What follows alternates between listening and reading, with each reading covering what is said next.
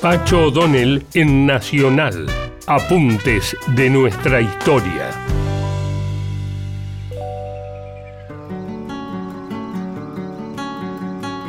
La revalorización de nuestros pueblos originarios nace ya en el relato que se nos hace de la llegada de Solís al río de la Plata.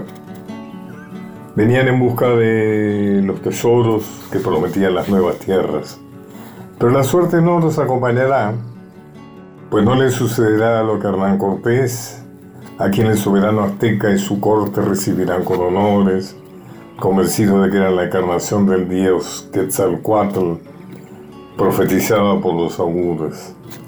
Tampoco la de Pizarro, quien invadirá el imperio incaico y apresará sin dificultades a su soberano Atahualpa, más ocupado en litigar con su hermano Huáscar que en defenderse de los intrusos. Nuestros querandíes, a quienes nuestra historia divulgada trata de salvajes poco menos que animalizados, deben ser reconocidos como más sagaces que sus hermanos americanos ya que no confundieron a los españoles con dioses y no dudaron de que se trataban enemigos. No se dejaron impresionar por aquellas naves descomunalmente más imponentes que sus piraguas, por aquellos desconocidos animales que arrojaban humo por sus narices y corrían la velocidad del rayo, tampoco por aquellas pieles rígidas que sus flechas no atravesaban y que refugian al sol como la plata que los conquistadores anhelaban.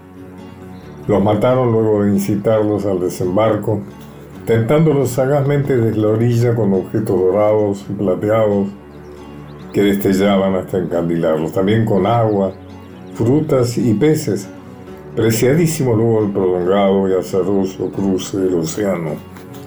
El cronista Herrera, integrante de la expedición, relató que los indios tomando a cuestas a los muertos y apartándoles de la ribera hasta donde los del navío no los podían ver, cortaban las cabezas, brazos y pies, asaban los cuerpos enteros y se los comían.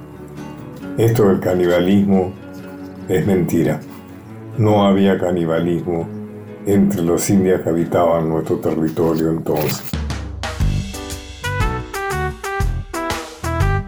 Volvé a escuchar estos apuntes de nuestra historia por Pacho O'Donnell en www.radionacional.com.ar.